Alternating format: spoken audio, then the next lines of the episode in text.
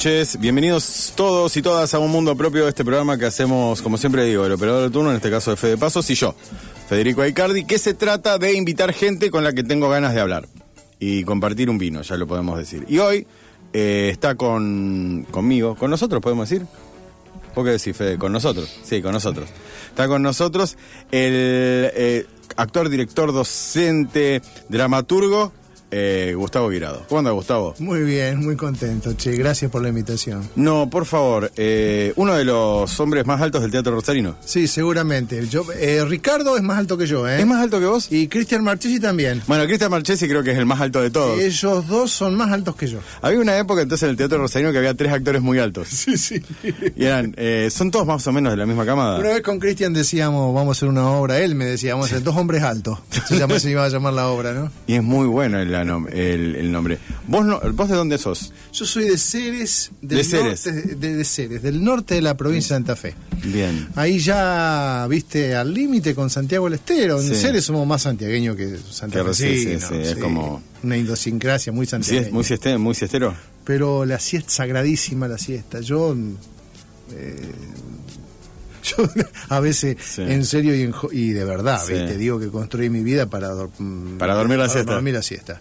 Y realmente, que no me falte la siesta de verdad. Porque además el, el teatrero es noctámbulo de por sí. Sí, pero bueno. Pero a la tarde no te no la nada. siesta, por favor. Si no son las 7 de la tarde y no sirvo para nada. Ah, sí. ¿te, pa- te pasa eso? que no, no te funciona. No, ahora que soy una persona mayor. Fede, esto cuando tenía 14 años, ¿eh? La Desde siesta. siempre. Ah, sí, sagrada. Te viniste digo, allá en Ceres, sos. eh, ¿Hasta qué edad te quedaste allá? Y tenía, mira, me vine ya con mis dos hijos mayores grandes. Ah, ah, con, mi mujer de entonces, con Alejandra. Tenía 26 años. Ah, te el- Digo, vamos a digo. 35 años que estoy acá. Claro, pero digo, de- relativamente. No, no, era joven, digo, pero relativamente joven. con una vida armada. Sí, sí, sí. ¿Y qué, qué fue lo que, lo que te. Digo, porque yo te digo, si estabas durmiendo la siesta ya tranquilo, digo, y ya hacía 26. Viste que la- el- a mí me pasa, yo soy rosarino puro y duro. Y me pasa que eh, la gente que se ha ido de los pueblos, digo, una vez que pasa cierta edad, no se va más. Ah, sí. Digo, muchos, o sea, es como vienen a estudiar, Sí, o se vuelven, claro, o se quedan. Pero digo, 26 es una edad rara, digo, para venirse, y más con dos pibes, digo, teniendo, no sé, algo allá. Ay, cuando te diga la respuesta va a decir realmente este, boludez. un, un brote psicótico que bolude. A estudiar teatro. Estudiar teatro. Y en ese sentido, mirá, yo debo agradecer mucho el... ¿Por qué? el- el- A ver, ¿Qué es lo que? Porque no es que, no es que te levantaste un día a las 7 y dijiste, che, qué ganas de hacer teatro No, que tengo. mirá, esto eh, siempre lo cuento, siempre se ríen. Iba un profesor, Sí. eh, ya te digo, yo me vine en el 88, pero en el Sí. 84 Sí. eh, con el gobierno, el primer gobierno Alfonsinista, democrático. eh, democrático, allá gobierno peronista, el, gobierno del Cabeto Macento, nunca me voy a olvidar, Mm. ellos dijeron vamos a hacer teatro en serie y llevaron a un profesor de Santa Fe, Mira. ¿no? Entonces, yo en esa época tenía delirios de escritor, escribía y era y hacía música, yo vengo de ahí fundamentalmente. Y un día Sos un gran escucha, sí, lo sé, de, de, de siempre sos un gran escucha de música. soy un melómano enfermo. Claro. Yo- soy de los que se sientan A escuchar. música, cosa cada vez hay menos gente, ¿viste? Mucha menos gente. Yo me siento a escuchar Sí. música, sí. Entonces tenías, o sea, Yo había, había, había, o sea, eras en Ceres, esa es el- el- tenías delirios de escritor y a su vez eh, de escucha de, música. Sí, tocaba flauta traversa y eh, Ah. te- tenía aires de compositor y de todo lo bueno, una serie de cosas. Sí. Este, y hasta que una compañera un día de la municipalidad, yo era empleado de IAPOS, yo Claro. pude venirme a vivir a Rosario por un el traslado, de traslado, IAPOS. claro. Y entonces me dice, che, venía a las clases de teatro. No, mirá, digo, a mí no me interesa, yo hago música, ¿A qué hora es? escribo. Si es a la tarde no voy, le dijiste. No, sí, era, la- era la noche, los lunes a la noche. Y ella me dice, pero vení. Entonces ahí me dije, ah, me gustaría escribir una obra de teatro. De y fui un lunes. Entonces, cuando ahí me preguntan, Fede, Sí. ¿y vos cuándo supiste que yo, yo puedo decirte que yo decidí Sí. dedicarme al teatro un lunes de mayo del 84 a eso de las 10 y cuarto de la noche? Fue el, la, la- Así, como te lo digo. ¿Por qué? Porque el profesor me hizo pasar a ser el Sí. gran Guillermo Acevedo, que ya murió, Sí. un profesor de Santa Fe, me hizo pasar a hacer un ejercicio de Sí. teatro. Y bueno, yo pasé, qué sé yo. Y Y un ejercicio tan tonto que siempre lo recuerdo. Y yo dije, sentí. Sí. No, no tengo otra forma de explicarlo, ¿eh? Sí, sí, sí, Sentí que era eso a lo que quería dedicarme en la vida. Mira. Volví esa noche en bicicleta a mi barrio. Sí. Y me acuerdo que le dije a mi mujer de entonces, quiero dedicarme al teatro. Y durante tres Perdón. años, tres años y medio, cuatro años, preparé, preparamos, Sí. eh, este, preparamos eh, nuestra avenida Rosario. Yo quería irme a Córdoba, en verdad, porque empecé a conocer gente de teatro en Córdoba. Córdoba. Yo la verdad quería ir a Córdoba. En Estaba más época- lejos todavía. estaba más lejos, pero vos sabés que la potencia de Córdoba, en, el en la primavera alfonsinista, la potencia de Sí. Córdoba con el teatro, ah, Era no, tremenda. no te das una idea. Venían elencos internacionales, venía Sí. Tadeusz Cantor. Ah, Nada, bueno, qué sé yo, era un extraordinario, ¿viste? Era, pero a la par o más que Buenos Aires. No exagero si te digo esto. ¿Por qué se dio eso en Córdoba? No sé bien. Bueno, pero yo, ¿qué pasa? Yo tenía un empleado, un empleo provincial. claro. Entonces claro, no, tenía traslado. ¿Dónde está la, dónde está Iapo? ¿Dónde Iapo, está Juan- la Iapo? La Iapo, Rosario. Claro. La Iapo no hay allá, en Córdoba. No, no, no, Y bueno, me vine a Rosario. Te viniste a Rosario. Aquí, Digo, a estudiar teatro. a estudiar teatro, pero vos, eh, mi primero me parece fantástico, digo, Con primero, tu hijo, ¿eh? Claro, Con por tu eso hijo digo. chiquito, ¿eh? Primera pregunta es, ¿cuál era el ejercicio? El ejercicio era. Me da vergüenza decirlo, No pero yo lo recuerdo con, eh, porque no, no significa nada esa, esa proyección subjetiva de cada uno. Yo tenía que mirarme en el espejo y Sí. en un tiempo real lo que es, lo que se conjugaba con la, la percepción de qué era lo real, diría Sí. yo ahora, un ejercicio estanislasquiano, porque era, el profe era un ortodoxo estanislasquiano, Sí. ¿no? De lo cual yo renegué después toda la vida. Era afeitarse ¿no? Y despertarse y el- mientras un poco se despertaba el tipo y Sí. un poco se afeitaba. Ese era el ejercicio. Nada. Nada. Pero, momento- había otros mirándome. Sí. Y se generó esa, esa cosa como, eh, digo, intransferible de decir, en ese momento yo sé que estoy haciendo algo, pero estoy haciendo algo para otro. Exacto. Y ahí está. Y ahí está. Mirá qué maravilloso. Eh, ya por Rosario. ¿eh? Ahora, esto es lo que quería atar. Digo, ya por Rosario. Está bien, te venís a Rosario porque te trasladan a Rosario. Claro, tenía que comer, ¿viste? Sí. Mi mujer era maestra. Sí, maestra de escuela, podía- el traslado era fácil para ella. Pero vos sabías que estaban las escuelas acá. o- Sí, ah, vine, me, Ah. me vine un diciembre del año anterior a averiguar, Sí. viste, estaba Pepe Costa. Sí. Pepe Costa era el director de la escuela. De la escuela. Averiguar y yo quería saber qué, qué me iban a enseñar y la escuela estaba recién fundada aparte. Sí, siempre con todos, perdón que lo voy a decir, con todas las personas que han estado en la escuela de teatro, vino Laura Copelo, Ah, vino eh, Romina Masadi, vino eh, Ricardo Arias, venís vos, siempre los voy a, siempre voy a decir lo mismo, que la escuela de teatro para mí, que la corrida infante por ahí, es la de Córdoba y Mitre. Y Córdoba y Mitre, sí. Es- bueno, vos tenés una historia a su vez familiar ahí. Yo tengo una historia muy- familiar y tengo... Muy potente. Sí, claro. a su vez tengo de, de- de presenciar espectáculos de magia en ese, en ese hermoso teatro que había ahí. Digo, nunca hubo otra escuela, digo, otro edificio como ese y siempre digo, y ahora, y en, hasta hace un momento había un kiosco. Sí, No- cada vez que paso es, es, es, es intragable eso. Ese lugar. Pero había algo ahí, digo, digo fuera de que, No, de, de que estabas pero- vos, estaba vos, estaba, digo, Laura es más grande, digo, pero también estaban transitando, digo, eh, Ricardo, eh, el mismo eh, Marchesi, digo, era, era Luis todo- Machín, Luis- claro, Una generación, bueno, cada uno, eh, los que nos estarán escuchando. Pablo dirá, Fosa no estaba también. Pablo también, Pablo un poco después, pero Sí. también. Pero digo, se había todo un, una Era ebullición. Era un, ca- los, los 90, así como fue el genocidio menemista, Sí. el desastre menemista, este, en los 90 el teatro de Rosario fue de una potencia extraordinaria. Extraordinaria. Extraordinaria, dos puntos quiere decir un montón de cosas. Una. Fuera del ordinario, era algo. Fuera algo, una, una, una capacidad de investigación, de producción, dedicábamos horas, estudiábamos los sábados a la mañana, Claro. teníamos grupo de estudio. Eh, estaba Mónica Discépola, Rodolfo Pacheco, bueno, personas que después fueron los que generaron el teatro de esta ciudad durante mucho tiempo. Eh, fue, sí, y fue la escuela, sobre todo la escuela de Córdoba y Mitre, si bien yo tengo un amor muy especial por las dos escuelas, de Ale, la Sí, de también, una Sí. escuela... Bueno, Perdón, eh, Extraordi- te muy- estoy de- desarmando, pero bueno, este programa no tiene un hilo conductor. Eh, vos venís acá, te, esto, te venís a los 26, ¿a dónde vas a estudiar? ¿A a la escuela de, de De, Córdoba de. Córdoba y Mitre. Sí, sí, sí. ¿Y cuándo empezás a conocer la otra? La, la otra escuela mm, casi inmediatamente, Claro. porque empezamos a tener conexión con algunos alumnos, pero la verdad es que eh, No importaba un, tiempo después, yo Sí. al, al poco tiempo de venir ya empecé a dar clases en la otra escuela. Ah, mirá. en Alemi Gaboto, ¿no? Mirá. En la escuela. eh, y siempre digo que hay- eh, mis primeras experiencias como docente en una institución, Sí. en una institución, fueron en verdad en Alemi Gaboto, en la escuela, que llamábamos la escuela del IPA. Sí. Que a mí me permitió desarrollar, investigar, estudiar. Yo siempre le decía a mis compañeros docentes, a los alumnos, yo soy un afortunado de poder dar clase en una institución oficial, eh, pública, Sí. donde se me permite investigar y estudiar cosas que me interesan. En esa Sí. época yo estaba muy relacionado con el teatro de Bartiz, porque estudiaba con Bartiz, pero a su vez daba clase ahí.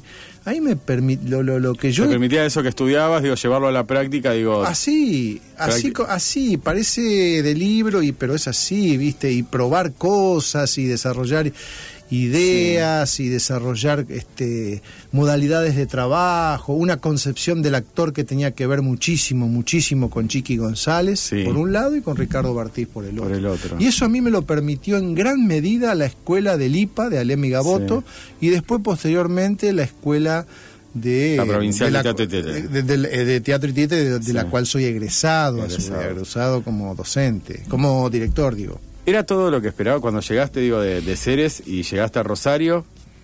Eh, esto, eh, ¿cómo asimilaste todo? Digo, porque me me por lo que te escucho, era, eras, un, era, eras como una saeta, digo, un, un, ¿cómo es? Un cometa de entusiasmo, o sea, que venía acá a hacer teatro. O sea, digo, como, vengo, voy a hacer teatro, levanto todo, vamos con los pibes, ta, ta, ta, ta, ta, ta. Sí, sí, sí.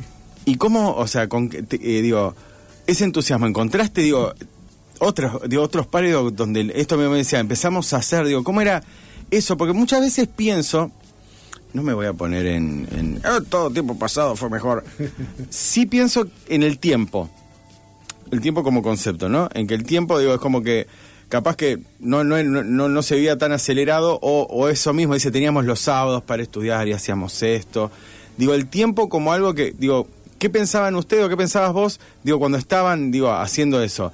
Que estaban haciendo algo que estaba buenísimo, que esto importaba, viste que después como que, o sea, que eso mismo que, que, habías elegido como vida eh, tenía, o sea, un, un sustento, digo, esto es lo que yo quiero hacer, pero a su vez esto que quiero hacer, no sé, va a generar algo. No, yo no tenía esa conciencia, mira, la verdad. Era simplemente el amor. Ahora que lo pienso, no tenía esa conciencia. Éramos unos este, descerebrados porque pasábamos madrugadas este, a costa de la familia muchas veces. Mm. Yo había día que no, días que no veía a mis hijos, mm, pasándomela estudiando. Nos daban un libro para estudiar y entonces nosotros tratábamos de conseguir cuatro libros más en relación a ese autor que nos habían dado. Sí. Este, Ama- Amanda Mabellini nos daba para estudiar Nietzsche y nosotros ya después eh, leíamos El nacimiento de la tragedia, El anticristo y leíamos el otro. No puede ser que leamos solamente eh, o, Este, o sea. los autores que cita por decirte, Sí, sí, sí, por nombrarte algo sonso. Después ensayábamos muchísimo.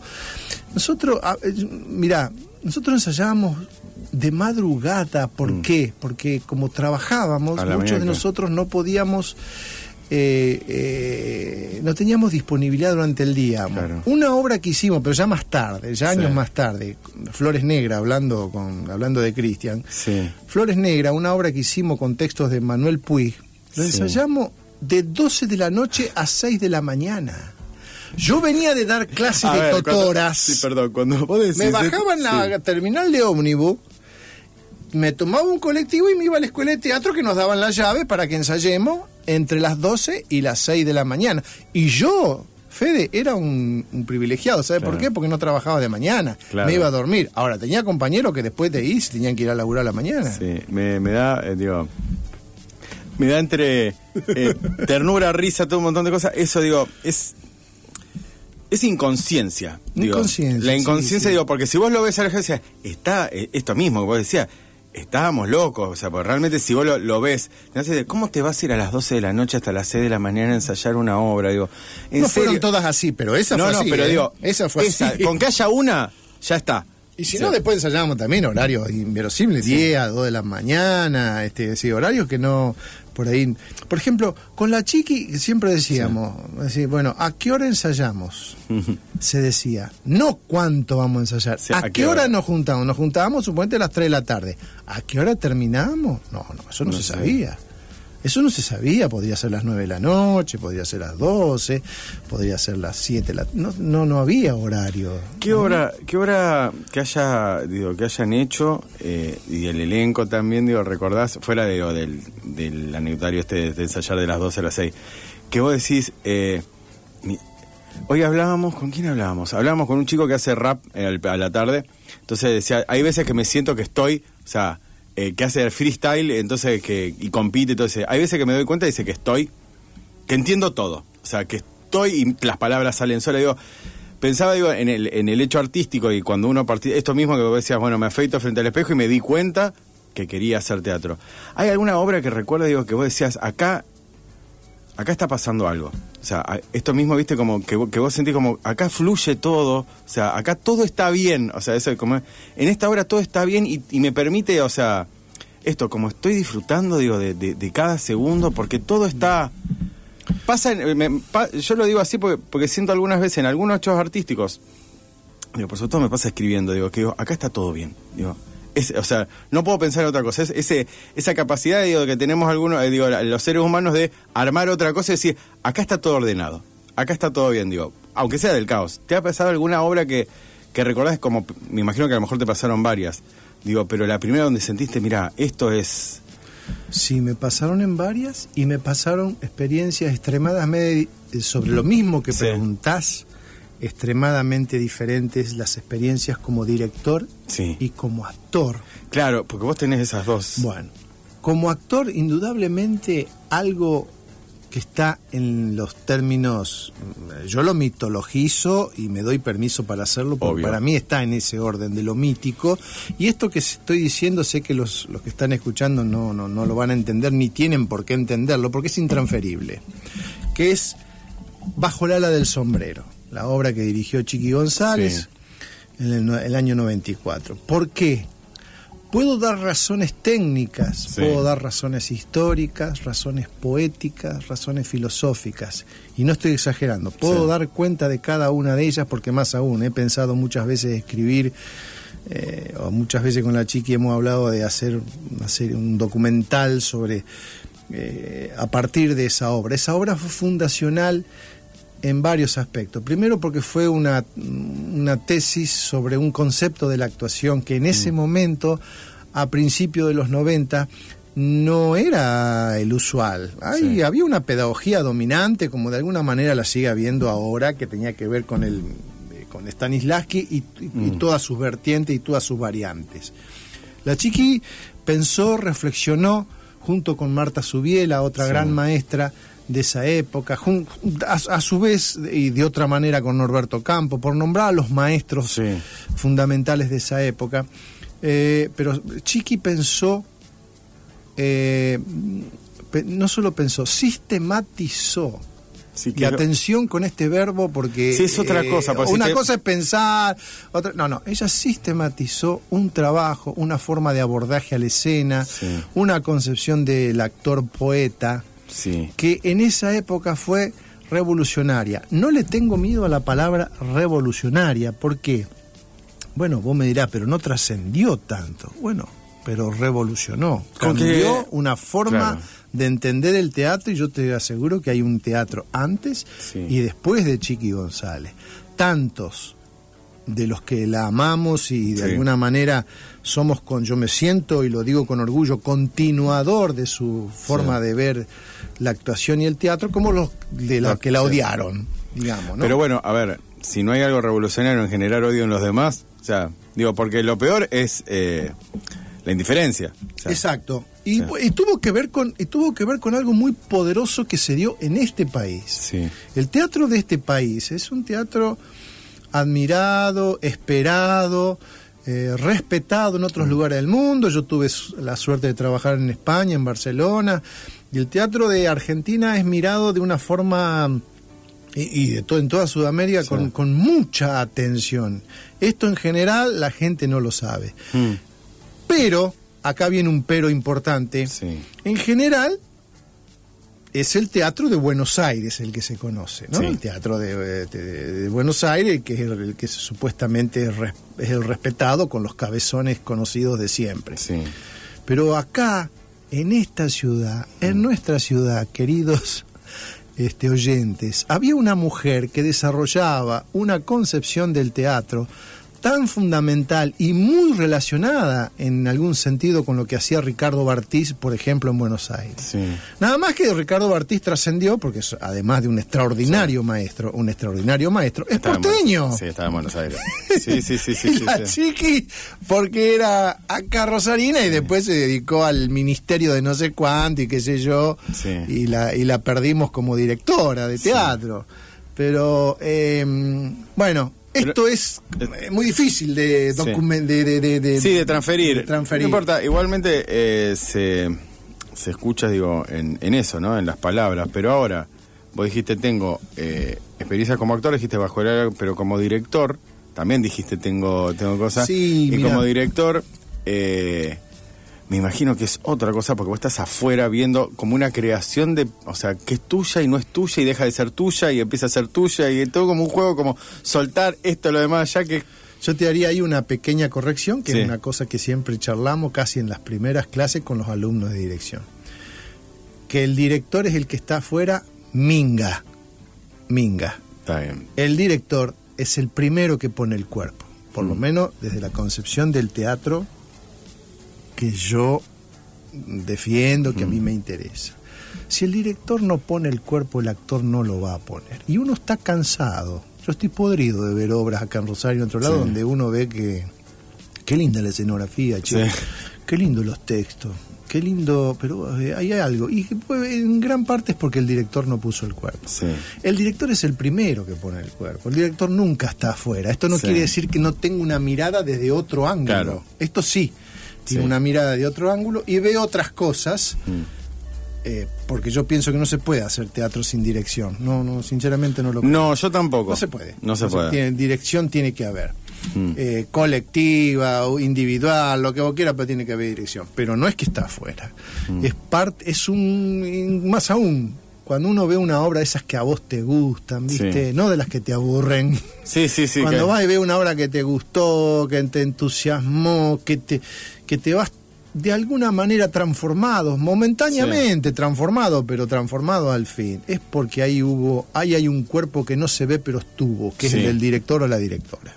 Mm. Y entonces, eh, sí, bueno, yo te decía, como con Bajo Lava, con Bajo Lala como actor, yo decía, acá eh, eh, pasaba algo, pero aparte, eh, bueno, a, a nivel de experiencia, eh, casi te diría, ¿cómo se diría? De, de- de mer- de comercial, te diría, Sí. había cuadras de gente que hacía colas para ver Sí. Bajo el sombrero, que venía cinco o seis veces a verla pasaba algo ahí y, podríamos estar ahora explicándote por qué, inclusive técnicamente esa obra, esto que vos decías hace un Sí. rato, fluía y yo todos sentíamos que ahí estábamos encarnando algo histórico, Mm. ¿no? Después como director a mí me pasó varias veces, yo tengo una relación de amor eh, patológico, diría con las obras que he dirigido Sí. Porque no, no las puedo dejar del todo, ¿no? Sí. La- eh, por ejemplo, yo hice en el 96, trabajamos con un grupo de, de alumnos en esa época, una obra que se llamó Botellas al Mar, La vi. pasión según Alicia. La vi, la vi, ¿sabes dónde? Ahora se llama La Sonrisa de Ah, Pero sí. la vi, eh, la vi. Totem se sí. Totem. La vi, eh, la vi, estaba Claudia Schussman, No. No, eh, yo me acuerdo que había. No, no estaba. No, Claudia Ah, todavía no. Pero había, era, una, era como una, una alegoría a, a, eh, a- Parecía como Alicia. De Alicia, había textos sí, de Alicia, de había- Pizarnik, y sí, bueno, y, y- y- un andamio. Y un andamio y, un eh, tren. a un tren, Un tren algunos así. decían que era cine, y la No, no, había, la había- vi, la vi, la vi porque me acuerdo, ah, no te miento, la vi en ese lugar. Había un club de fan de la obra, una cosa increíble, año 98. Alicia en el país o botellas en el mar, no, No, sé. se llamaba Bot- Eso- eh, había una o La Pasión según Alicia. Claro, había una pre-escena de como una bruja. Exacto, exacto. No, una prescena que introducía. Bueno, eso, Claro, eso fue. fue, la seguieron, porque yo la vi en el 98, 99. Noven- creo. 98, 99 fueron las últimas funciones, la hicimos 96, 97, 98 y 99. Bueno, eso fue realmente algo, qué sé yo, ¿viste? Nosotros usábamos, ¿viste el SEC? Sí, Todo el SEC, pero cuando te digo todo, todo, lo que es ahora el café vinilo, sí, sí, sí, la- todas las naves. todas las naves usábamos, Sí. todo, todo, ¿no? Sí. Eh, bueno, esa obra para mí mm, habita en mí de una manera muy extraña, es como yo Sí. vuelvo en los sueños, Sí. ¿no? Este, después obras recientes como Carne de juguete, yo con Carne de juguete tengo un amor eh, eh, muy especial con Fausto, la, la, Sí. la que he hecho ahora, son obras, este, lo voy a des- lo voy a decir con, va a sonar horrible como lo voy a No decir, importa. porque suena pedante y a lo mejor lo- yo digo, la gente tiene que ver esto, est- cómo actúan estos actores, estas actrices. Es que, a No ver. sé, no, yo que, ah, no, ayer tuve una reunión con los compañeros Sí. de Fausto Sí. para ver si la podemos remontar. Que, y hoy, ¿por qué queremos volver a hacerla con lo dificultoso que? y Yo, yo porque quiero que vean cómo actúan esos actores y esas actrices. Estaba Paula García no- Jurado ahí, ¿no? Paula García Sí. Jurado, Anaí González Gras Sí. y Edgardo Molinelli. Sí. ¿no? Después en, en Carne de Juguete está Janina, mi mujer, Sí. está el Fede de Batista, Claudia Schumann, Sí. la señora Claudia Schumann Sí, no, palabras mayores. y Otra- otra de las Edgardo Molinelli también. Estas cosas que vos decías, eh, acá en Rosario hay unos actores que no se pueden creer, o sea, Yo digo, ¿por qué, ¿cómo la gente no va a ver? Yo digo, lo digo desde con, con- desde el corazón. Yo quiero que vean esas actuaciones, ¿viste? Lo que hacen esos actores, esas actrices. antes de escuchar una canción, eh, que es la única canción que vamos a escuchar, eh, Mira, yo recuerdo eh, Mujeres Oscuras. Otro sí, amor. en la manzana. vos sabés que le, le rompemos la bola a Ricardo todo el tiempo, Sí. que la vamos a hacer igual. Él no quiere, ¿viste? Él dice que no, que ya... Nosotros hace 22 años que la estrenamos y a lo largo de 22 años la hemos ido seguido haciendo. Fuimos envejeciendo Sí. y haciéndola y cada, para mí cada vez nos sale mejor. Y ahora la, la vamos, te juro, esto que no Ahí se entere vos, Ricardo. estaba eh, Laura Copelo, Copelo, Paula García Jurado, Jurado y Vilma y Echeverría. Vilma Echeverría. Bueno, y ahí tendría que nombrar otra obra que dirigí, que fue Medea, que yo creo que hay una Sí. antes y después, ¿no? Pero bueno, recuerdo- Mujeres Oscuras. Sí, una escena donde, si no me equivoco, es Paula García Jurado que termina bailando arriba de la mesa. Sí. Bueno, esa la tenemos que hacer de nuevo. Nos, más viejo nos ponemos, más linda nos sale. Y sí, y sí. Nada más que bueno, Ricardo no quiere. ¿viste? Bueno, hay que decirle a Ricardo que deje de volver. Vamos a escuchar eh, una canción. Esto es Pete Yorn, se llama You. Y volvemos ahora en minutos nomás charlando con Gustavo Guirado.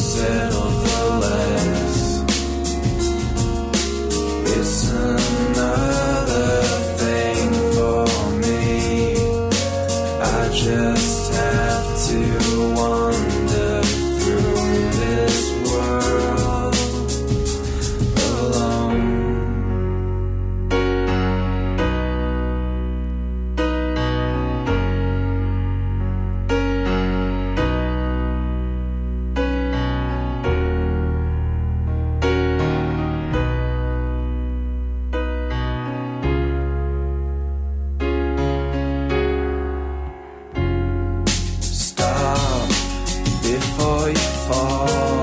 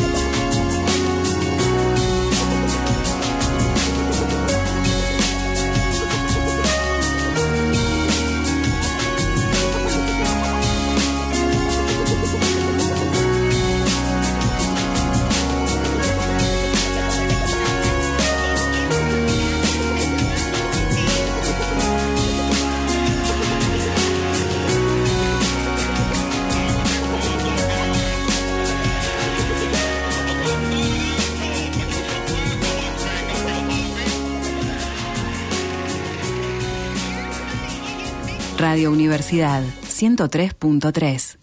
Seguinos en Instagram, arroba un mundo propio taller.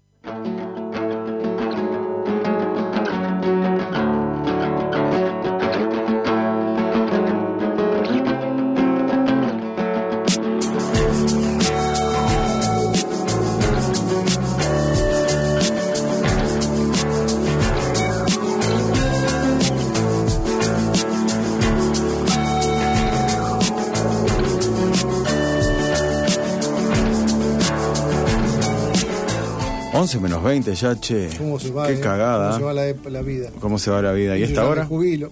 ¿Ya te jubilás? Bueno, pero disfrutalo. Estábamos hablando de cine recién. Hablemos de cine. Ahora Bueno. esta es la parte. Digo, eh, ¿cuál fue la.? No, no te digo la primera, pero la película que te enamoró, que vos decís. Yo vi hace poco una muy, muy, muy, muy buena que no la paro de recomendar, que se llama Close. Oh, maravilloso. Esos dos niñitos. Claro, no lo puedo Oh, decir. Esos dos niñitos. Me hizo. Don't. Sí. El director, ¿no? Sí, Don't. ¿Y Me viste hizo- después Girl? No. La otra de él. Ah, Es anterior, Girl. Ah, Girl. Bueno, es, es- No te voy a decir nada. Sí. Es conmovedora, Girl. La hace un. Bueno, no, no quiero adelantar Bueno, nada no me- sobre, sobre la, sobre la problemática trans. Sí. Pero es casi como secundario eso, ¿no? Sí. Close me pareció. ¿Cómo hacen para.? Explícame vos, Esos ¿cómo hacen para que actúen así esos pibes? No lo sé. ¿Cómo hacen para que actúen No lo así? sé. No lo sé. No lo sé. Esa, es- bueno, ahí es. Esa pregunta. Qué maravilla. Digo, esa pregunta, como, doce- digo, como docente, o poder transmitir, digo, esa inquietud, de decir, ¿cómo hacen? Digo, me parece que en algún punto, cualquiera que se quiera dedicar al arte, siempre tiene que tener esa pregunta de cómo hace tal para hacer tal cosa. Digo, fuera de preguntarse cómo hago yo, digo, ¿cómo está haciendo tal? Digo, porque todavía, a mí me hay cierta, siempre pienso que el, el arte o el consumo de arte es una cuestión de fe. Uno va y cree en algo. O sea, yo voy a ver la película, Sí, así, un poco digo, así. claro, y yo voy a Sí. creer que eso sucedió. O sea, Sí, te doy, digo, por eso es tan terrible cuando se rompe eso y te, te toman de boludo, ¿viste? Cuando vos ves algo, digo, acá me estás tomando el pelo. Pero digo, eh, esas películas me hacen creer todavía que el cine es transformador, el teatro es transformador, digo, la ficción es transformadora. Porque yo veo eso, digo, y me saca, pienso esto, de del tedio, o ¿cómo se llama? De la anestesia diaria en la cual me tengo que meter, porque si no me tiro contra un, con, de- de- digo, con el auto, digo, la anestesia, digo, no voy a pensar de que todo lo que sucede es real, porque si no me choco contra un árbol, digo. Exacto. Eh, ¿Cuál fue, digo, este, este- digo, allá en seres capaz, de, de que empezaste, digo, che, esto me, con esto me pasó algo, con esto que acabo de leer, con esto que acabo de ver, hay algo que no, que me emocionó.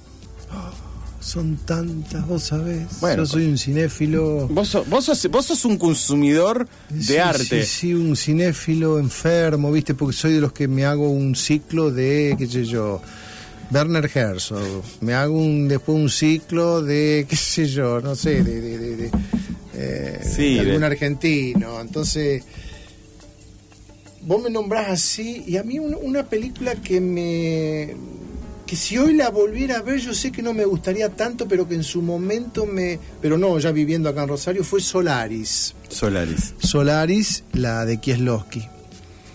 Eh, no sé, que, que vos me preguntás. Yo te digo, por ejemplo. Yo mira, la quería hacer, me acuerdo que tuve dos años queriendo hacerla, hacerla en teatro. Digo, yo tengo que hacer una obra de teatro, güey. Yo tengo que- por ejemplo, ¿no? Sí. Por decirte una cosa. Después otras que, la- después por ejemplo, una que la vi, la vi, Sí. la vi, El varón de Munchausen. Sí. ¿Te acordás? La del cuello que volaba, sí, Ay, sí, sí, Qué sí. hermosa. Película del. 90 y pico. 90, Sí, sí. 91, Sí, sí, eh, de. Te- de Terry Ridley es. Ter- O no, Ridley Scott. Ridley Scott. Ridley Scott, Ridley Scott. que. Eh, Eh, hay ciertas películas que se, para mí, por ejemplo, cuando yo siempre digo que cuando uno está como medio así, no sé cuánto, hay ciertas películas que para mí no fallan, voy la veo y digo, y soy feliz. Yo tengo, eh, por ejemplo, creo que una de las películas que más me... Mirá la boludez que voy a decir, pero no tengo problema de decirlo. Eh, una es Karate Kid, Ah, A la cual vuelvo, Bueno, o sea, bueno, claro. pero eso, obviamente. No, es buenísima. pero me retrotrae a, a una infancia de ir al cine, no sé cuánto, o sea, pensar que a Daniel lo iban, le habían quebrado y no iba a ganar, o sea... claro, esas cosas. En- yo no sé, extraño todavía, o, o por lo menos, pero no tiene que ver con consumirlo en el cine, tiene que ver con, con esta cuestión, esto de que hablaba de la fe, de sentarse a creer en algo. Me pasó por eso con Close. Yo me senté ahí y dije, ah, estoy subyugado, digo, porque ahora tenemos 70.000 eh, eh, distracciones, o sea, todo el tiempo. Claro, claro. Digo, pero que en un momento decís, yo no puedo dejar de mirar esto. Sí.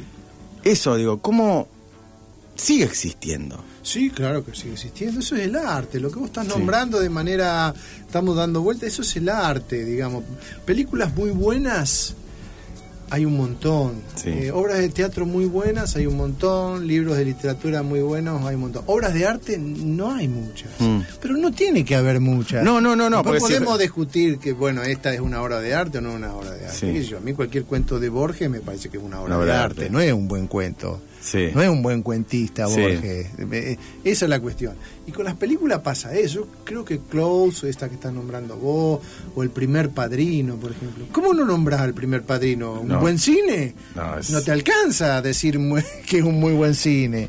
Es que, claro, yo, excede. eh, eh, claro, hay algo que... mm, que Que- sí, Además, tan eso, eso pienso muchas veces. que, que- que interpela Sí. los fantasmas que uno tiene, Sí. que interpela los conceptos, las cercanías de la muerte, que las, las formas en que uno ama, las formas en que uno fue mirado en la vida. Sí. Eso, esas cosas que estamos nombrando y las nombro con cuidado porque, eh, bueno, eso, eso tiene que ver con el arte. No Sí. tiene que ver con el entretenimiento, que es muy bueno y tiene que haberlo, No, ¿no? Y bienvenido sea. Sí, no, tiene Yo me clavo una serie de Netflix y soy y estoy recontento también. Pero por supuesto, bueno, no nos vamos, ve- digo, a ver, no vamos a decir, no, yo to- cada vez que consumo, digo, cada vez que consumo algo, estoy viendo algo que sea trascendente. No, pero. ¿Sabes qué estoy viendo ¿Qué? ahora? Que no la había visto en su momento. Sit, Fit and. No, es maravilloso. ¡Qué buena que, por favor! ¿No lo habías visto? Es- no la había visto desde, desde el 2001. Sí. La estamos viendo con mi mujer, con la veces, eh, perdón, la vi dos veces, Pero, entera. Ay, pero por favor, que ahora en 20 años, ¿cómo? Bueno, a- hablando de entretenimiento, ahora hay capítulos que son obras obra de arte, son sí, sí. joyas. Son joyas. Son, realmente Te- te- joyas, ¿no? eh, qué buena, vos- qué recién perdón, la estoy viendo. Tenés mi teléfono, no llegaste al final. No, Bueno. no, no, no. Te no. apuesto lo siguiente, no te voy a contar el final porque igualmente es una serie que es in- inespoileable sería. Si no llorás en el final, Mm. es porque estás muerto. O sea, entonces, cuando la termines de ver, Dale, sea dale, la hora dale. que sea, sea la hora Sí, que sea, sí, me, me diga. Te digo, te digo. Che, sí, no, sabes que me largué a llorar porque no pude más. Yo la vi dos veces a esa serie. Dos veces y me pareció, digo, Es una, eh, jo- es una una- joya. pero aparte eh, es un ejemplo de también de, de- para los que estudian cine, para los que estudian guion. eh, Hay una, sí, hay una historia, eh, o sea, a mí lo que me pareció eso es, es que está todo, o sea, imbuido, fuera del, del chiste de una muerte por... por sí, que, que es una, una pena, una circunstancia. Sí, una ¿sabes? pena de circunstancia que hace, que hace eh, que todo sea, bueno, eh, que también, digo, de la muerte más boluda a la más trágica, o sea, pero a su vez es la relación, digo, de, de esa familia y es, es como la antiserie en el sentido de que no hay espectacularidad. Exactamente, estoy totalmente de acuerdo. O sea, no hay algo que vos digas, no, esta, digo, no es eh, como es Breaking Bad, no, es un tipo que tiene que vender droga, que también me encantó, ¿eh? maravillosa. Ah, qué bueno, Breaking Bad, sí, sí. Maravillosa, pero es, es la anti-Breaking Bad, porque en una vos ves un tipo que tiene que hacerse, o sea, que tiene una actuación.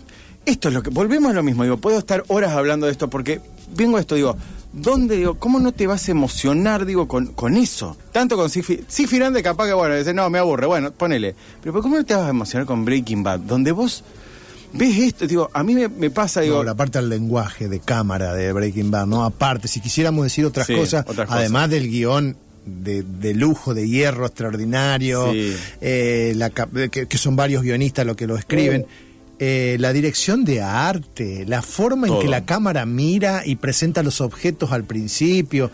Ahí hay una, una operación de lenguaje de primer Sí, orden. todos los ¿viste? guiños, todos los guiños que hay de mostrarte, o sea, que siempre digo, ¿cómo? a mí me pasó con, cuando siguiendo con Better Call Saul, que digo, ¿cómo puede ser? ¿Cómo puede ser que 10 años después me estén haciendo un guiño de algo que pasó eh, 12 años antes? Digo, ¿qué pasó acá? Digo, tienen todo atado, lo tenían todo guardado bajo siete llaves. Son unos capos. los Claro. En eso son En unos eso digo, ¿cómo ¿eh? es? Sí. Son unos capos. Yo me saco el sombrero, no tengo nada en contra de esa industria. No. Cuando las hacen las cosas bien, son arrolladores. Son, son jóvenes. Son arrolladores. Tengo algunos mensajes. Acá, escuchando con nuestros sobris Tony y Mora. Dicen. Ay, la que sí, contó- Le mandamos un saludo enorme a Janina. A Eh, Tony y a Tony y a Morita, que están en casa están esta en noche. casa. Y acá dice, una película que me cambió la óptica en 1992 fue, es Ba- Barton, Barton Fink. Ah, bueno, qué joya, viste. Sí, Barton Fink. Los principios de John Turturro, Sí. viste, Goodman ahí. ¡Ah, miércoles! Te daba, ese tipo da miedo, ¿eh? Sí, John ese Goodman. te da miedo, ¿eh?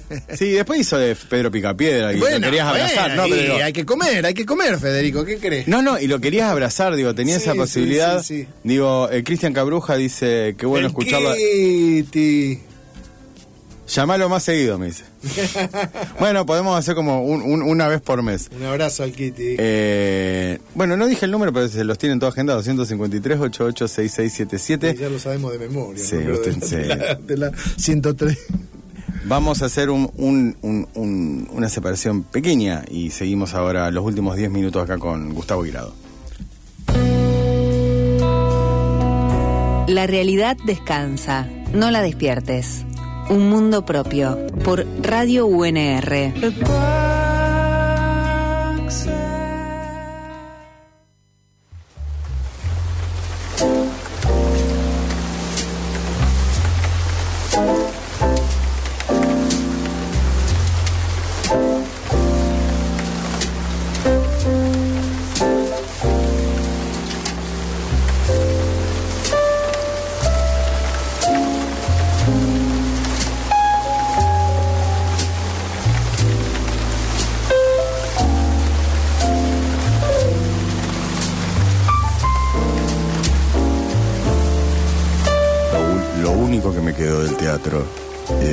Posibilidad de hacer este tipo de cosas, como por ejemplo cambiar la voz. Y si algo tiene el radio de mágico es que pongo una cortina y ya estamos en otro lado. Subile, subile un poco, subile un poco. subile. Mira, llueve. Bueno, la excusa, si alguna vez escuchaste el programa, Gustavo, es la pregunta, que es, ¿qué te enamora aún de la vida? Ah, eh, muchas cosas. Ayer hicimos una ofrenda a la Pachamama en un pozo con una comunidad de compañeros bolivianos Mira, y son ritos que agradezco porque eh, eh, no lo puedo decir de otra manera, eso enamora. Eh, estar ahí con los compañeros, Mm. con, abriendo el, el pozo, haciendo una ofrenda, sintiendo algo, eso me enamora. Ver crecer las ver crecer las cositas que siembro en mi huerta me enamora. Y me enamoro la- eh, los gestos de mi mujer, algunos de Mm. los gestos de ella, cuando su voluntad, su decisión, su soli- solidaridad, su espíritu combativo, eso, Mm. su, su lucha, su ejemplo de vida, eso me enamora y, y me enamora, pero me enamora, ¿eh? sí. ver a mis actores y actrices actuando en algunas escenas, algunos momentos que yo sé que nadie va a ver porque son en los ensayos. Y me enamoro profundamente de ellos y de algunas cosas que yo sé que solo yo voy a ver, porque tal vez eso que encontramos en ese ensayo no, No se lo va- repita, no claro. se va a ver en una función. Qué hermoso pensaba eso, digo, de. Eh, vos sabés que la otra vez, no me acuerdo con quién hablaba, y eh, estábamos hablando, creo que en una clase, un taller, no importa. Eh, y me decía alguien, dice, no, porque yo quiero que esto se entienda de tal forma. Digo, vos no podés controlar lo que entiende el otro. digo, pues. entonces, disfrutá, digo, de lo que estás escribiendo.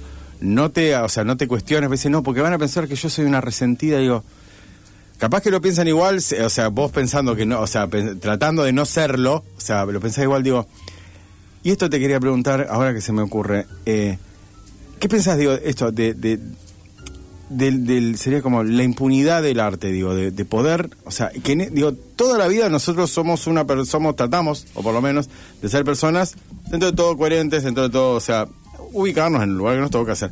Pero digo, que el arte tenga esa posibilidad de ser impune. Digo, nosotros hacer lo que no podemos hacer, pensar cosas que no pensaríamos, o ponerlo a hacer, escribir sobre cosas que no, que no haríamos, o sea, eh, y esto, y ser, digo, que el te- sea un terreno eh, no moral.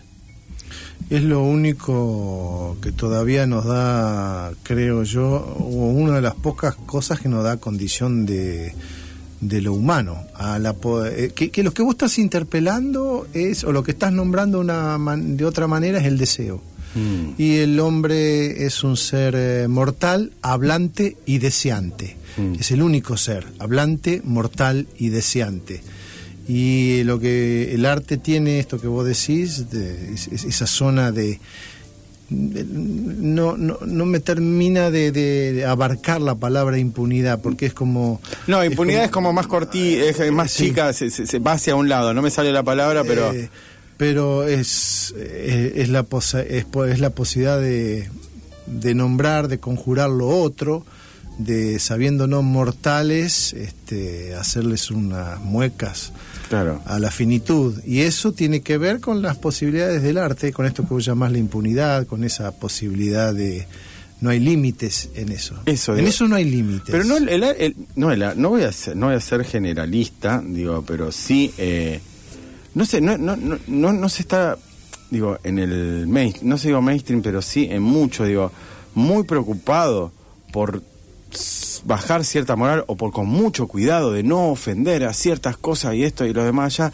Digo, cuando el arte debería ser un terreno, digo, esto mismo, digo, no, porque van a pensar de mí que tal cosa. Digo, porque van a pensar de mí tal otra. Y se empieza a ver, a- digo, a poner cercos, digo, en, en el pensamiento artístico. Pero yo no sé dónde se... Sí, seguro, eh, eh, entiendo muy bien lo que decís, ¿no? Pero es, es como que estamos nombrando otra cosa. Eso en Mm. todo caso es el mainstream, es el, el- el- la zona que tendrá que ver con el mercado. mm, Bueno, que estará bien que la gente lo piense para sus conveniencias. El que está lanzado al lenguaje, Mm. el que está lanzado al lenguaje, sea cual sea, Sí. no, no se hace. Yo no creo que se hace esas preguntas ni se dice esas cosas. Corre el riesgo de, de esa aventura que es encontrar aquello que a lo mejor nunca, que- a- aquello que no estaba buscando, ¿no? Mm. Es, es eso, eh, esa, esa zona de, de riesgo. El arte siempre tuvo que ver con el riesgo, no, no, Mm. no hay, no hay otra cosa, no hay un pensamiento previo Claro. de especulación. Eso no, no sé, te hablo de la literatura, hablo de los Sí. músicos, yo no hago música, eh, este, pero me, parece que les pasa a todos en ese sentido lo mismo. Lo otro, es, eh, si no, lo otro es componer un jingle, Claro. componer, bueno, está bien, está muy bien que eso esté, Sí, pero sí, eso de algo, sí, como dijiste, algo hay que vivir. eso, lo otro es la publicidad, digamos, eh, o lo otro es el es la, la comunicación uno a uno. Sí. El arte no tiene que ver con la comunicación, yo insisto con eso. No. Es otra cosa. Tengo, tengo eh, la- una, de las, una de las cosas que, eh, que me dejaron en mi familia es que la, eh, la comunicación no existe. Bueno, claro, o como decía Beckett, ¿no? Beckett Sí, lo decía de una manera, que signifique el que pueda. Claro, eso sí, o sea, o sea na- eh, A dice algo, B entiende lo que se le canta el culo, o sea, esa cosa como Ah, diciendo... sí, decía Beckett, que signifique el que pueda. Eh, no, eh, fantástico, estaba pensando recién en algo de mm, la última pregunta que te voy a hacer porque se nos termina el programa, que es, eh, una vez hablando con mi psicólogo me dijo, mira, vos eh, usás la literatura para entender tu propia vida, dice. Bueno, ¿Te ha pasado eso? Que, digo, no te digo consciente, porque no es, no, no es una, una operación consciente, es algo que vos estás haciendo, haciendo, haciendo, y decís, y a lo mejor esto mismo, decía, yo no puedo soltar las obras. ¿No te ha pasado de recuperar algo y decir, che, mirá, era una foto de lo que me pasaba en ese momento? Digo, o estaba trabajando, o yo estaba tratando de entender esto, o en cada obra yo estoy de alguna forma como procesando ciertas cosas que me pasan. Y mira, eh, estoy obligado a, des- a- a responderte con una certeza de la cual no tengo pruebas. Sí, no, pero no tengo dudas. No tengo duda. Claro. Debe ser así. Sí. Yo no lo siento así, pero debe ser así. Yo lo que sí me doy cuenta cuando, primero que eh, hago las obras para saber cuáles son. Nunca sé cuál va a ser la obra, no tengo la más remota idea. Mm. Lo- le- les miento a los actores, les miento, les miento con mucho amor. Che, vamos a hacer Fausto, mirá esto, el cosa. Bueno, pero no tengo idea de cómo va a ser la obra. Y cuando va apareciendo, hay escenas que digo, esto es. ¿Qué es? Cuando digo esto es, es algo aparece, algo funciona y digo, es esto, no puede ser otra cosa. Seguramente que me estoy singularizando ahí en algo, otro que me ve de afuera y me, me, me, me juna, me dice, "Oh, qué obvio que Sí. sos. Muchos me han dicho, "Bu- Gustavo siempre hace la misma obra. Y debe ser. Pero ¿cómo no vas a debe hacer? la- ser, uno siempre escribe sobre lo mismo, hace la misma obra. digo, ¿qué- ah, O sea que estoy obligado a decirte que sí, pero más que nada por la referencia de los otros, ¿viste? Y cuando sé que algo no es, no es. Esto es igual Que el amor, ¿eh? Sí. Cuando Eso no es- es, no es. Sí. No, pero a mí esta mina me tiene que gustar. Che, es buena. Y no es, no es. Y te, enca- y te con otra que no sé. Es buena, Bueno, es, no- es bueno. atenta, mira la familia que tiene. con las escenas o con una escena escrita por Sí. la literatura o una escena encontrada con los Sí. actores, encontrada, el verbo es encontrar, no buscar, Sí. eh, encontrada con los actores, vos decís, es esto. Bien. ¿Y qué sé yo? ¿Por qué? Lo es. eso. Lo es. Bueno, son las 11 de la noche. Podríamos eh, realmente. eh, me pasa que quedó corto. Pero bueno, eh, así le vamos a hacer a mejor eh, a- caso a Cristian eh, Cabruja y lo vamos a volver a invitar. Capaz que estaría bueno invitarlo a, a Ricardo y a vos y charlamos los tres. Uh, hacemos, una, Hacemos nos una pe- peleamos, nos- nos peleamos, hacemos toda una cosa. Hacemos, sí, eh, hacemos. Yo, o hablen ustedes. Se va pelean. aburre el público, me parece. No, bueno, pero no importa el público. En este, en este caso no importa. O sea, mientras nos divertamos nosotros, eh, nos vemos, en realidad nos vemos en un mes. O sea, porque yo voy a tomarme vacaciones, o sea, tengo cosas que hacer. Eh, pero sí, la semana que viene los invito que va a estar eh, Luciano Redigonda y Leo Yola en la Feria del Libro en el sexto encuentro de narradores. Y el viernes va a estar Leo Yola dando una clase que se llama Holocausto dentro de un, au- de un átomo, de cómo, el, eh, cómo, es- de cómo Hulk de Luz Ferriño me enseñó a escribir. Mira, qué bueno. Así que están todos, todos y todas invitados. Nos vemos. Gracias, Fede Pasos. Gracias, Gustavo, por venir. Gracias, realmente. muchachos. Gracias a los dos. Muchas gracias. Nos vemos en un mes. Chau.